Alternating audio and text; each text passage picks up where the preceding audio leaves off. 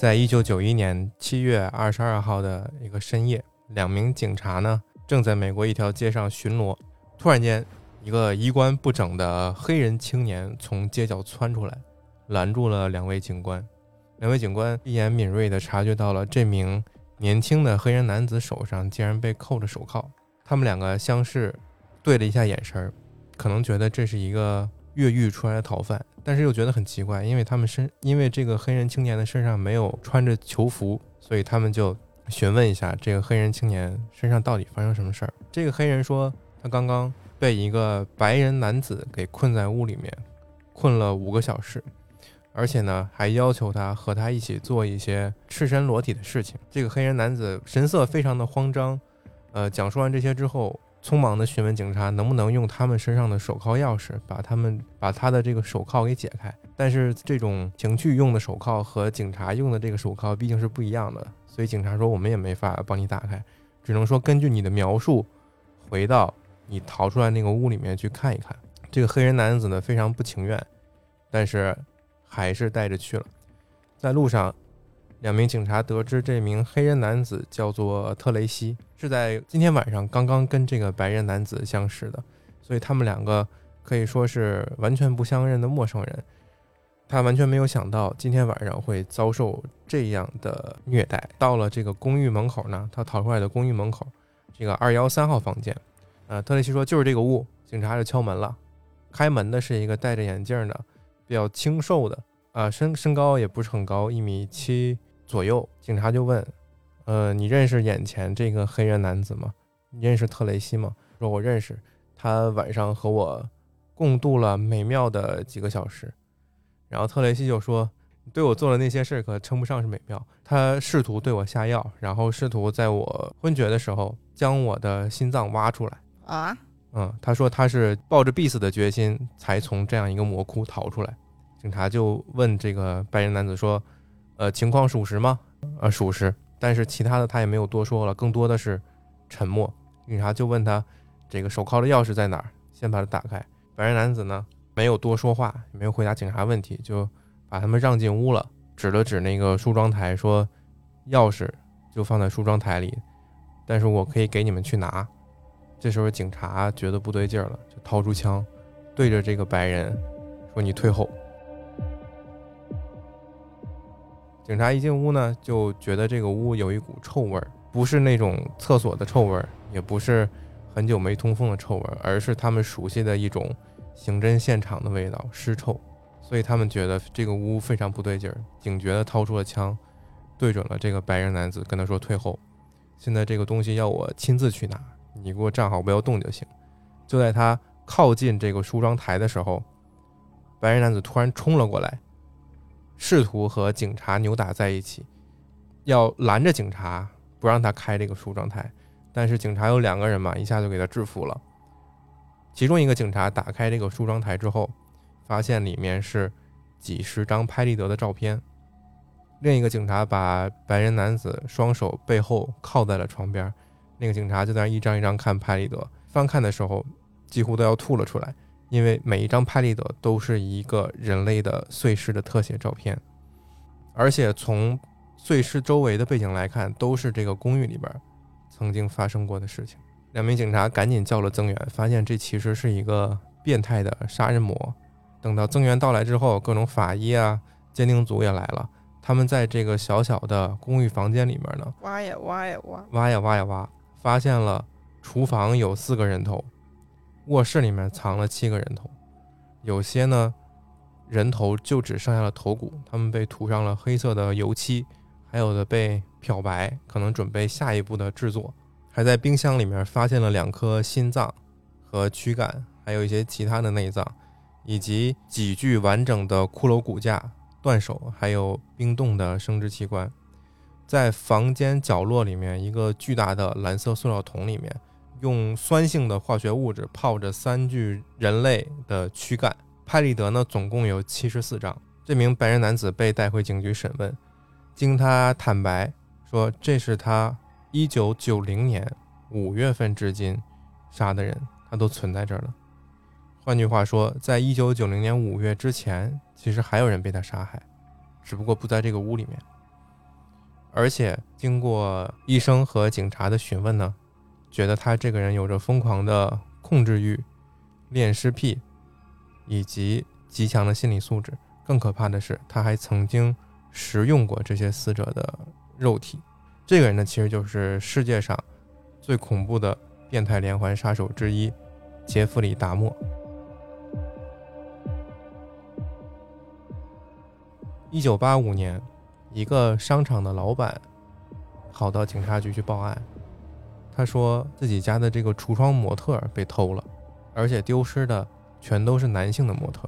警察听了老板的这个抱怨，啊，警察听了老板的描述，呃，其实也没太当回事儿，就觉得是城里的一些年轻人可能又来搞事情了，没有当真。那么这个商场老板也看出了这个小镇的警察其实从来就不会有什么作为，所以非常生气的离开了。但是他不知道的是，在假人被偷走的那天晚上，一个二十四岁的年轻男性正躺在自己的床上。而且手里面呢，好像摸着什么，他的身下压着一个男性身形的东西，他怀里的正是那个老板丢失的男性人体模特，就说明是被他偷走的嘛。嗯，那要干啥呀？他正沉浸在和这个模特的相处之中啊。没错，他在利用这个模特来寻求身体上的快乐啊。他可能会和这个模特那个嘴去接吻，去用这个模特的各种关节啊，各种身身体的部位。我不明白他怎么，咱也不懂。就当他沉浸在这种快乐当中的时候，他的房门被推开了，一句苍老而有力的话语进入了达莫的耳中，说：“如果你再这么变态的话，如果你再不收拾你的地下室的话，我就让你滚出去。”骂他的这个人是他的奶奶。哦，啊，他现这个时候他正和他奶奶生活在一起。达莫呢，慌张的把模特收了收了起来，然后跟奶奶保证说：“我绝对会把地下室收拾好。这么晚了，你赶紧睡觉去吧。”但是虽然嘴上这么说着呢，而且他也是真的关心他奶奶，只不过他的行动可能不受他的身体的控制。他频繁的出入 gay 吧，频繁的出入一些澡堂。他不行，正常谈个恋爱吗？一般呢，就是在酒吧搭讪，偶尔会有女生来到他们家。然后给他下药，或者对，或者或者做一些什么样什什么样的事情，让他失去意识，然后对这个对方实行一些无意识的性行为。甚至他都愿意跟你回来了，你俩就正常就是两厢情愿的搞呗，为什么非要搞这一些？对，这样这样的方法对他来说不满意。其实你听完之后就明白了。甚至他还曾经去墓园里面偷尸体，他曾经带了一把铁锹，在夜晚的时候。潜入进这个坟地去挖尸体，但很可惜这个地特别硬，他没有挖出来。然后在一九八六年的九月八日，他在公共场合对着两个十二岁男孩露出下体进行自慰，结果被人家发现了，就被报报警抓起来，然后但是给他判了一年缓刑，就相当于他还是能自由活动。在他被抓起来的时候，他可能似乎忘记了这样做会给这样年龄的孩子留下怎样的影响。而且他曾经也是这样一个无助的小孩儿，所以接下来我们可以听一听达莫从小到大的成长经历。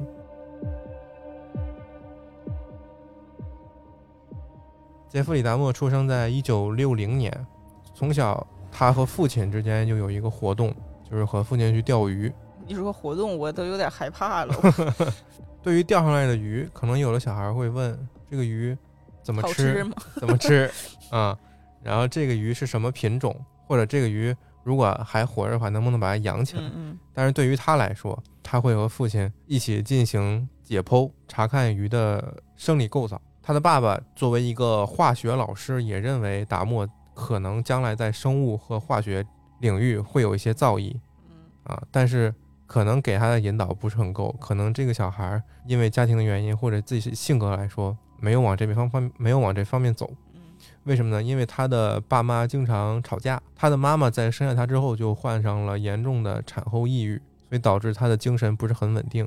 然后他爸爸呢，其实面对多年的呃妻子病痛的折磨，可能也失去了耐心，经常就和他他妈妈他妈妈吵架。有一天，他妈就问小达莫说：“你爸爸是不是在外面有女人了？”这一句话正好被回家的他爸爸听见了，他就跟他。妈妈吵架说：“你干嘛跟孩子说这些？”然后两个人就又在孩子面前吵起来了。这样的争吵充斥着达莫的整个童年，所以他作为一个孩子，当时是非常无助的。他既无法阻止父母的争吵，作为一个孩子也没法逃出这个事，逃出这个家庭。他一个小孩没法生活，所以他只能默默的忍受。但是呢，有一个发泄口，就是刚才我们说的对于生物的一些迷恋和痴迷。鱼是一个方面，还有一个方面是小狗，不止一只。他曾经把小狗拉到自己家的后院进行一些生理学上的研究。嗯，而且他爸爸是化学老师，家里面会有一些化学药剂，对。就是那种酸，可以把肉从骨头上溶解下来啊，所以他就溶解了一些小狗，就剩下骨架，然后把这个骨架摆成十字架的样子，挂在家不远处森林里的树上，或者有时候把狗做成木乃伊，挂在家里，挂在家的院子里。然后在青春期的时候呢，他发现自己喜欢上男生，但是呢，身体也非常瘦弱，然后性格也很懦弱，在学校里就是受人欺负那种。他有一种偏讨好性的人格，就是在面对一些学校里面比较有话语权的小朋友的时候，他可能会故意装疯卖傻，去逗这些孩子开心。通过这种行为，觉得自己和大家玩在一起了，嗯，但是大家还是把他当傻子看。慢慢的，他可能对这个是对这个校园生活失去了一些信心。在十四岁的时候呢，他经常兜里揣一瓶威士忌去上课，大家都在清醒的上课的时候，他在一边喝的酩酊大醉。哎呀妈！嗯，醉醺醺的上课，而且他对于自己喜欢男生这件事呢，是有有一个认知，但是其实心底里无法接受。他这种本能的性向却强行强迫他，只能和男生去发生一些情感上的关系。他在上学的时候，其实有过一段这样的短暂的恋情，但是也是无疾而终。在这段恋情之后呢，他发现自己可能需要对别人有一些。控制他才能够享受这段关系，所以有在他十六岁的时候，有一天他想起了他曾经见过在家附近曾经多次见过的一个慢跑的哥哥，他觉得他挺不错的，哥哥够点儿背。然后在他慢跑的路上，他曾经拿一个棒球棒埋伏在草丛里，准备把他打晕，但是就是 那个哥哥运气比较好，达莫这时候没忍心下手就走了。有一天，达莫刚刚被。学校里的同学嘲笑之后，心里非常难过。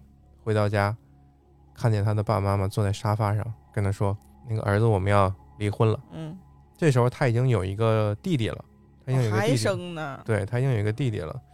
然后他妈跟他说：“我要带着你的弟弟走了，呃，应该是回娘家。”然后他爸说：“我也要离开这个家了，我们两个要，我和你妈要分开了。”这一年是一九七八年，他的父母就抛下他，纷纷离开了这个家。从此，这个大房子就只剩下达莫一个人住了。这一年呢，正好他也是毕业，高中毕业，六零年生人，然后七八年正好十八岁嘛，所以他也算一个成人了。不是有都市传说说，呃，美国一旦孩子长成十八岁，就会就会被家长扔出去吗？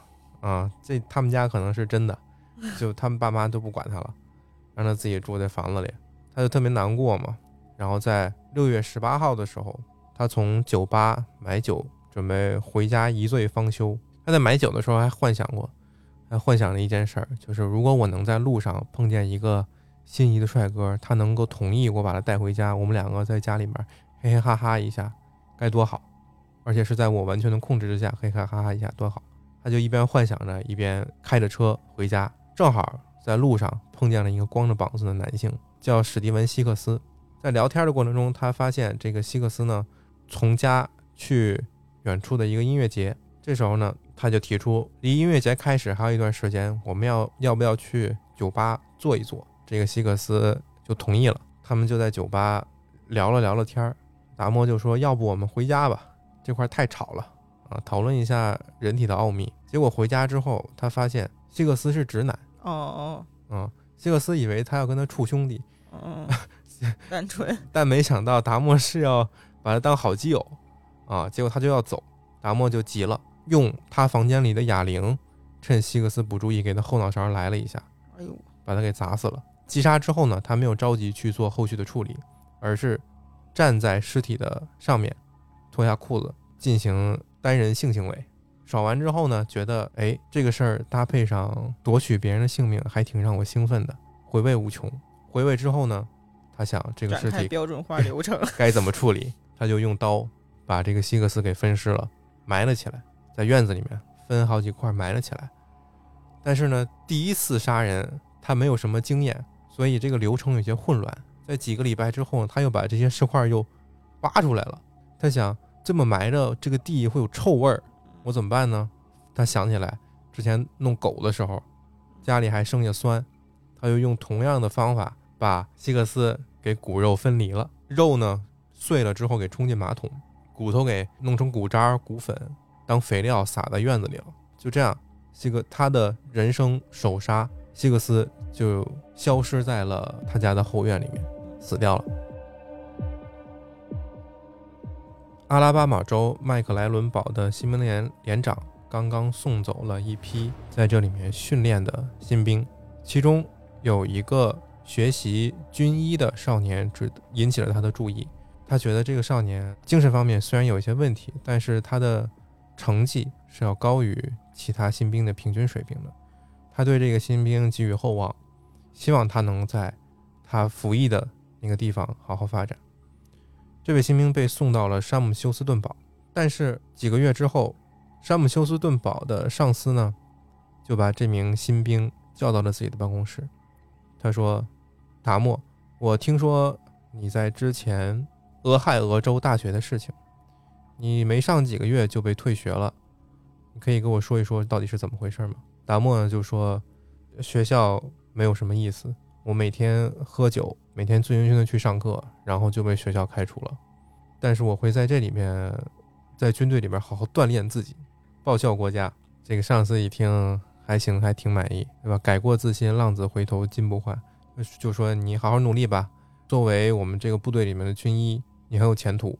但是好景不长，经过一段时间之后，他经常接到一些新兵的投诉，说自己一觉醒来之后屁股疼，可能被强奸了，而且是无意识的。这时候，这个上司就怀疑到了从从这个人身上听说过一道小小道消息的这个达莫啊，而且他每天醉醺醺的做一些训练呢，经常害得整个连队呃受罚。呃部队里面经常有这种事情嘛，就是你一个人犯错，你们班都要都要受一些小惩罚这种，所以就又把他叫来了，就说你是不是做了这些事情？达莫碍于压力，碍于他的这些战友们的排挤，不得已承认了。一八三一年的三月，他又被开除了军籍，让他滚蛋了，并且呢，因为他在军队里面的这个军事科目的训练的表现还可以，就是高于其他新兵的水平，所以还给了他一张能够去往全国任意地方的机票。这时候他肯定不能选回老家了，因为之前这个大学让他去上大学，其实是他爸看他在毕业之后无所事事，路过来看他的时候跟他说：“你别闲着了，要么你上个大学吧，你这个学费都我来出。”嗯就给他安排进那个俄亥俄州大学了。上了几个月，因为喝酒闹事儿什么的，就给开了。然后这个当兵的事儿也是他爸给安排的，结果他又出来了，所以他更不敢回老家去找他爸了。他就选去哪儿了呢？他去迈阿密了，相当于是海南吧，度假去了。那么度假也需要钱呀。他到了之后，虽然机票不用花钱，但是你住、你吃你要花钱，对吧？他就找了一个熟食店打工，然后住在当地的那种便宜的旅馆里边儿。即便是这样，因为他的一些毛病，酗酒啊，呃，经常出入酒吧呀，他这个钱也不够支撑他天天在旅馆住。有一天就被旅店的老板给赶出去了。啊，在同年的九月，一八三一年的九月，他就给老爸打电话，盯不住了，说我要回老家住。他爸也同意了，就说你回去吧，但是，嗯、你不要回老房子，你到奶奶住了，你到我和你继母这块儿来，来和我们一起住，这样我还能看着点你。那么回到另一个家庭，祸害另一个家庭，那么到了他爸的新家呢，呃，继母其实也知道一点这孩子的事儿，就给他天天拴家里，每天让他做一些家务，是吧？忙起来不要胡思乱想搞事情，但是呢，放不下这口酒，每天就喝喝喝，上大街上搞事，扰乱公共治安，被拘留了十天，而且这种事情频繁发生，搞得这个新家呢也是鸡犬不宁。最后俩人商量又说，给他送奶奶家去吧。在那边呢，一九八二年，他又找到一个新工作，是给人抽血，是血浆中心的一个抽血工作。就是这样的人，他们都不被调是吧？是啊，这样的人竟然能如此轻松的接二连三找到这样还可以的工作。啊，非常不可思议，又能上大学，又能当当兵，又能去当医生，感觉还挺容易的似的。但是这个工作也没有干多久，干了十个月吧，之后就是长达两年的失业。这之中呢，一直是他奶奶给他经济援助，供他生活，他们住在一块儿。八五年的一月，他成为了一个巧克力工厂的搅拌工。这个工作就没有之前那么容易了，比较辛苦，嗯每天要上，每周要上六天班儿，对，而且都是半夜，十一点到零到早上七点，这是一个身心俱疲的工作，所以他有一段时间就是无暇考虑其他的属于呃。其他方面的这个需求，还算过得平静。但是直到有一天休息日去图书馆的时候，他的桌上突然飞过来一个小纸条，他说纸条上写啊，我是一个男生，我是什么，我我住在哪儿哪儿，我在图书馆观察你很久了，我很喜欢你，哎呦，我可不可以给你？达莫拿着这纸条看看了看扔纸条那个男生，摇微笑摇了摇头，哎呦，他还挺挑。哎，不想跟你弄。哎呦，拒绝了。但是这件事儿让他想起了之前他、他的风流，啊，又给勾起来了。他从这这件事儿之后说开始，你惹他干嘛？又在他奶奶家附近频繁的出入 gay 吧、澡堂和书店。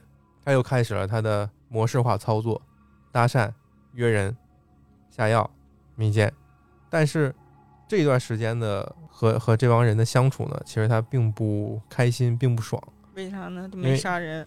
因为他说这帮人呢事儿太多，就是在和他相处的时候会动作比较多，话太密。他想对他的对象有一种完全的掌控感，话也不能说，动也嗯不能动。动也不能动。哎呦我的妈！对，所以他说这这一段过程让我并不是很开心，并不是很爽。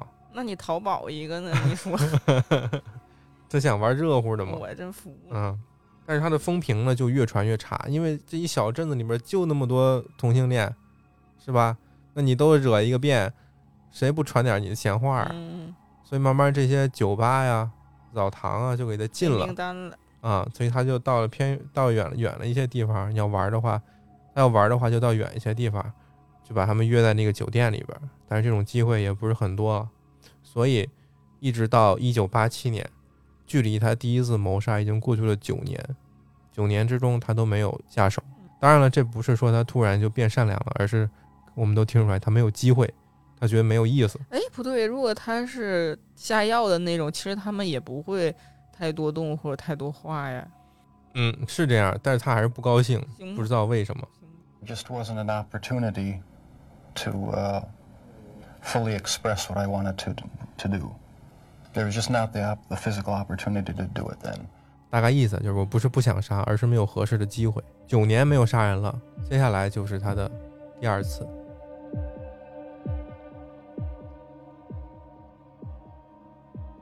这次行动模式也非常经典。一九八七年，他在酒吧搭讪了一个叫托米的男生，把他带回了酒店，进行了迷晕。在意识恍惚之间呢，托米听到达莫说：“我想好好探索一下你的身体。”然后就失去了意识。第二天醒来的时候，他还能醒呢。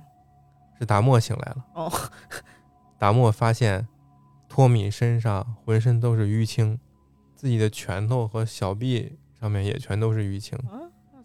再仔细看一下，托米的胸口已经完全被压瘪，碎了，身上也有多处的骨头碎裂。他才意识到是在昨天，在酒精的作用下，他无意识的把托米给活活打死了。啊，这酒精这锅还能背呢？是的，他说他完全没有意识，而且他那么就是瘦瘦小小的一个身材，就能弄成这样。他在审判的时候被问到托米这件事的时候，也说，当时我完全完全没有意识，因为我在我迷晕他之后，我甚至没有想过要杀他。但是第二天早上醒来之后就成这样了。而且更可气的是，就是这件事儿没有被算到他所有审判当中的一项罪名，因为这项谋杀被认为是他在是在他无意识的情况下实施的，所以没算到他的头上。就算算不上谋杀，但是迷奸这个事儿也很大了呀，叠加在一起应 该有点 buff 了吧？嗯，没有办法，达莫呢就只能简单的处理一下尸体，把它放到了一个大行李箱里，运到了奶奶家的地下室。奶奶，我谢谢。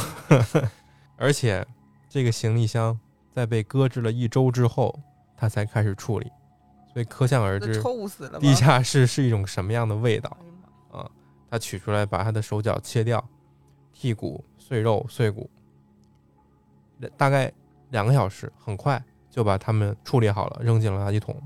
但是呢，他保留了托米的头骨，他多个晚上利用这个头骨来进行单人的性行为，而且试图用漂白剂把它漂白，但是他总是掌握不好这个度，导致这个头骨在进行漂白之后就碎了。他很难过，很伤心。我需要一个新的来补。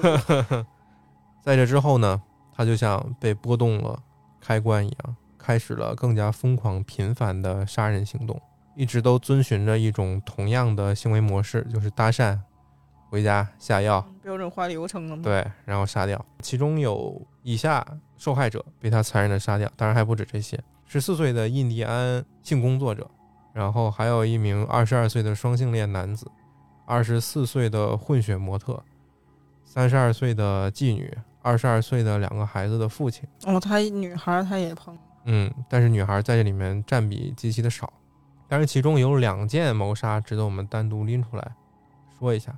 曾经，他对一名十三岁的男孩下药，并对他进行猥亵。当晚呢，他把他拉到自己的自己家了，就是和和他奶奶住的那个家。正要下手的时候，他奶奶是他以为他奶奶睡了，其实他奶奶还没睡，但是他隐约觉得自己这孙子经常干一些奇奇怪怪的事儿。他就过来开门说：“你干嘛呢？”嗯，你朋友是不是喝多了？你把他抱到客厅来，我看着他吧，然后你去睡觉就行了。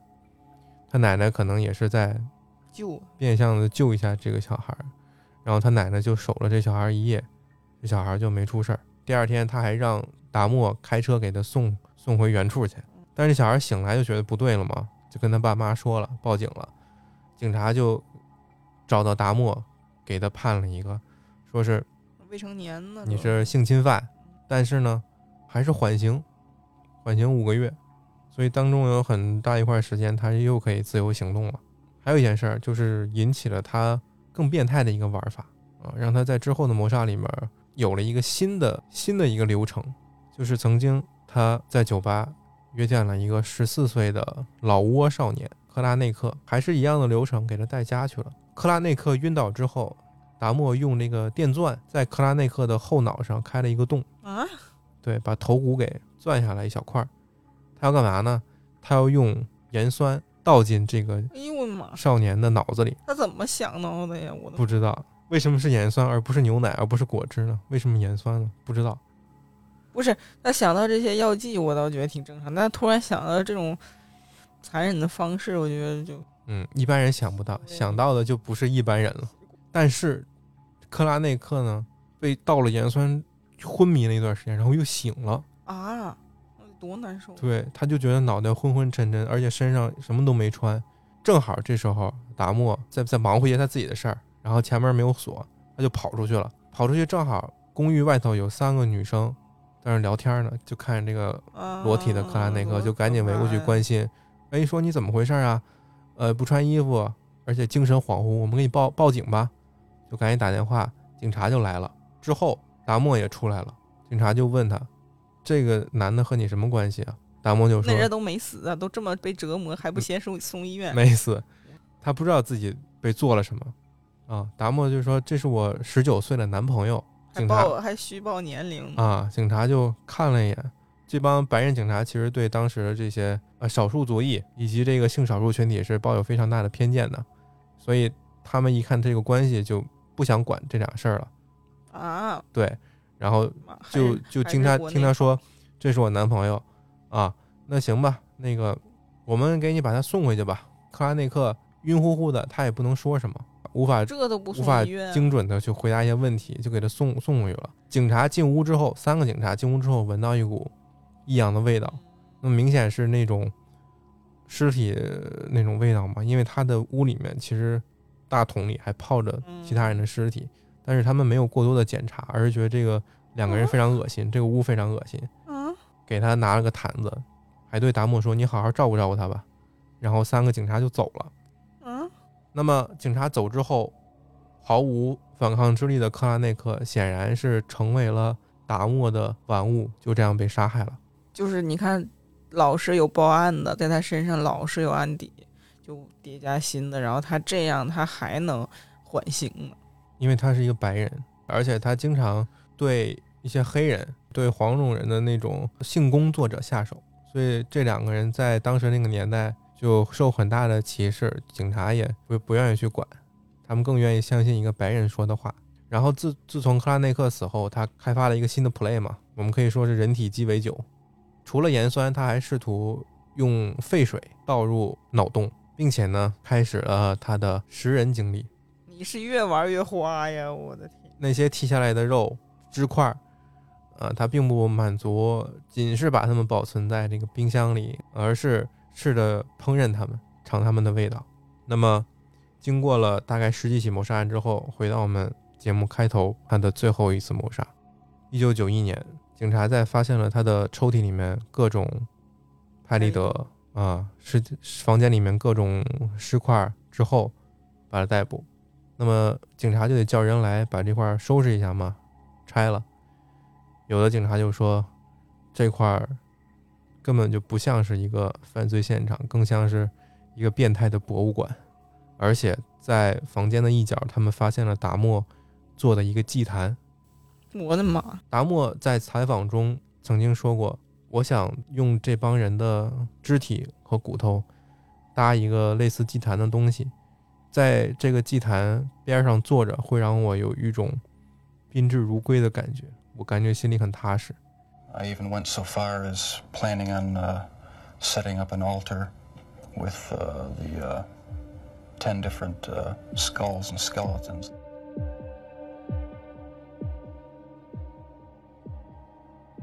他曾经在家的时候画过一个这个祭坛的草图，嗯，在他的一个百科上可以看到，挺草的，但是能看出这个祭坛非常的变态。一个黑色的桌子上，然后应该是上面摆着一排头骨，然后桌子中央呢是像一个巨型的烛台一样，可能上面还会挂一些东西吧。呃，背景是一个黑色的布帘儿，祭坛正对的就是一个皮椅。他想他在建成的时候就是坐在这个皮椅上。正对着祭坛享受他的 moment，那么被捕之后呢，就要对他展开审判嘛。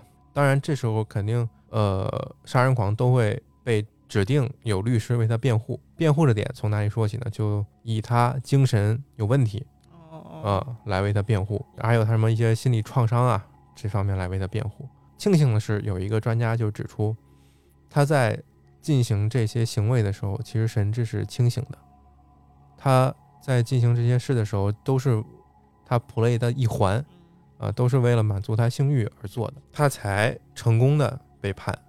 那么在多次审判之之上呢，经常可以看到那些受害人的家属对达莫歇斯底里的叫喊。那么最终呢，他被十几项谋杀罪名，一共判了九百五十七年的监禁，都不是死刑，而是九百五十七年的监禁。他别在牢里再搞事。那么，在被关进监狱的前几天呢，听到达莫的判决，他的父亲和继母被特批和他们儿子进行了十分钟的私人会面。不知道他们在会面的时候说了什么，能看到他们交谈结尾，互相拥抱。最后，达莫被警察护送离开，从此他就开始去蹲监狱了。在入狱之后呢，很意外的是，他收到了很多信件，信件有一部分是对他。恶劣行为的谴责、谴责和谩骂，当然大部分是他的粉丝啊，询问他的近况，把他作为一种偶像。在蹲了监狱一段时间之后，他开始寻求一种精神上的慰藉，他决定皈依基督教。哎呦我，呃，他让监狱特意给他找了一个神父给他洗礼，洗礼之后相当于重新做人了嘛。但是追寻宗教的慰藉之后呢，迎来的却是一个他没有想到的审判。在一九九四年十一月二十八号上午，他已经可能蹲了两三年的监狱了。这时候，早上八点十分左右，他正在和其他几个狱友打扫监狱的健身房。但是警察再来查看的时候，发现达莫已经头部是血，躺在了健身房浴室的地板上，头部严重受伤，他已经死了。啊！击杀他的是一名同监狱的犯人，而且用的东西呢非常的传奇，就是和达莫第一次杀人用的凶器一样的哑铃，可以说是命运的神奇，被打死了。当然，这个争执过程其实也不太重要，很可有可能是因为一些口角，犯人嘛，也有可能是知道他在外面作恶多端。或者是不是别人也写信完了告诉他去接近他，然后替我报仇啊？有可能。得知了达莫的死讯之后呢，达莫的母亲愤怒的对媒体回应：“那你们现在高兴了啊？现在他被棒子打死了，不然呢？很很多人回应啊，是啊，不然很高兴啊，就是这样。那么还有一些人就会说，他死了确实很好，但我们也不要忘记，就是打死他那个人现在也成了杀人犯了。”一九九一年八月五日，在达莫还没死之前呢，随着他的罪行被曝光，其实还有很多人出席了一场庆祝和治愈他老家社区的一个烛光守夜活动。这个守夜是为了什么呢？就是为了当时受害者以及这些性少数群体的人的权益，然后他们搞了一个纪念活动。他们的目的就是为了让当地人。分享他们对这些事的看法，从痛苦中、从愤怒中振作起来。那么，直到九四年的时候，他死掉，这个事儿呢，其实才杰弗里·达莫这个杀人魔的事情，才渐渐的从当地作为一个阴影退去。当然，这个人非常出于他的残忍和传奇的经历，他被多次翻拍成了电视剧、电影，还有很多他的纪录片，以及他的爸爸在他死后。写了一个传记，哎呦，啊，利用他儿子这个流量，这个经历整点钱，挣点流量，啊，当然他妈妈呢，在儿子死后六年，就是因为精神上的问题，然后抑郁，据说是自杀了。他弟弟改名换姓，呃，他爸爸是在去年二零二三年的十二月刚刚死掉。在搜集资料的时候，我特意看到了一段一个主持人对他的采访，他们就是面对面的坐在一起，中间也没有隔挡。那个女主持人经常问一些比较直戳的问题啊，你当时杀他们的时候是什么感觉？你为什么要这么做？然后对面的这个达莫就是一脸平静，回应的非常有条理，非常有逻辑，完全看不出来是一个被认为是精神有问题的一个人。啊，而且为什么他能够骗得很多人的信任？他其实长得也还行。哦，嗯，外国人还挑呢。是，人家也得挑啊。但是从这个案件上，我们可以看出，就是当时整个社会对不同群体的区别对待，司法方面的一些漏洞。而且这样一个有过前科的人，竟然能够去做医生，竟然能够去当兵。竟然能够去没有阻碍的去上大学，还是挺魔幻的。如果放到现在的话，这个人或许活不过两集，但是在当时，他确实是连环杀人界的传奇。